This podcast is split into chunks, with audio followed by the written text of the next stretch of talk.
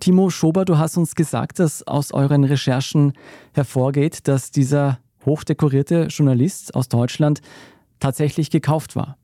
Ja, Hubert Seipel wurde über ein Jahrzehnt lang heimlich mit hohen Summen aus dem Umfeld von einem Putin-nahen Oligarch bezahlt. Und zwar hat Hubert Seipel im Jahr 2018, konkret im März, einen Sponsorenvertrag unterschrieben, im Original auf Englisch Deed of Sponsorship. Und in diesem Deed of Sponsorship werden ihm insgesamt 600.000 Euro zugesichert. Hm. Und zwar bezieht sich das explizit auf ein Buchprojekt von Seipel, nämlich genau das Buch, das ich vorher schon angesprochen habe, das 2021 erschienen ist, Putins Macht, warum Europa Russland braucht. Und in diesem Vertrag befindet sich dann auch noch ein, zusätzlich ein handschriftlicher Vermerk, der nahelegt, dass es schon einen ähnlichen Vertrag gegeben hat, nämlich im Jahr 2013. Und zwar steht da handschriftlich vermerkt, similar deed, Putin Biography und tatsächlich zwei Jahre danach, im Jahr 2015, kam eine Putin-Biografie von Hubert Seipel. Hm. Beide Bücher sind bei Hoffmann und Kamp veröffentlicht worden, also einem sehr renommierten Hamburger Buchverlag. Und diesen Vertrag hat Hubert Seipel mit einer Briefkastenfirma abgeschlossen, und zwar mit Sitz auf den British Virgin Islands. Und diese Briefkastenfirma konnten wir dem Firmengeflecht des sanktionierten Oligarchen Alexei Mordaschow zuordnen. Hm.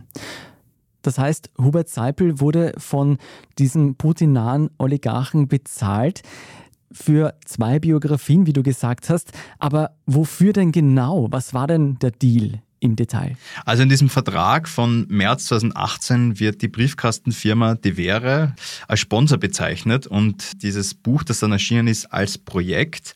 Und da heißt es wortwörtlich, dass der Sponsor die Entwicklung des Projekts unterstützen und die politische und historische Entwicklung der Russischen Föderation durch die Unterstützung des Autors einem breiteren Publikum zugänglich machen möchte. Und Hubert Seipel soll dafür logistische und organisatorische Unterstützung erhalten während seinen Recherchen in Russland. Allerdings muss Hubert Seipel das Geld nicht zurückzahlen, selbst wenn das Buch nicht erscheinen sollte.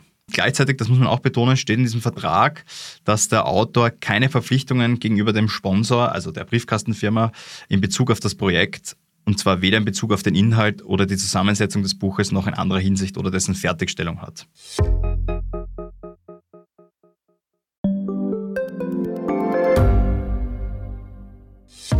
Hat Österreichs Politik ein Korruptionsproblem? Wie wird der Ukraine-Krieg enden? Und warum wird alles immer teurer?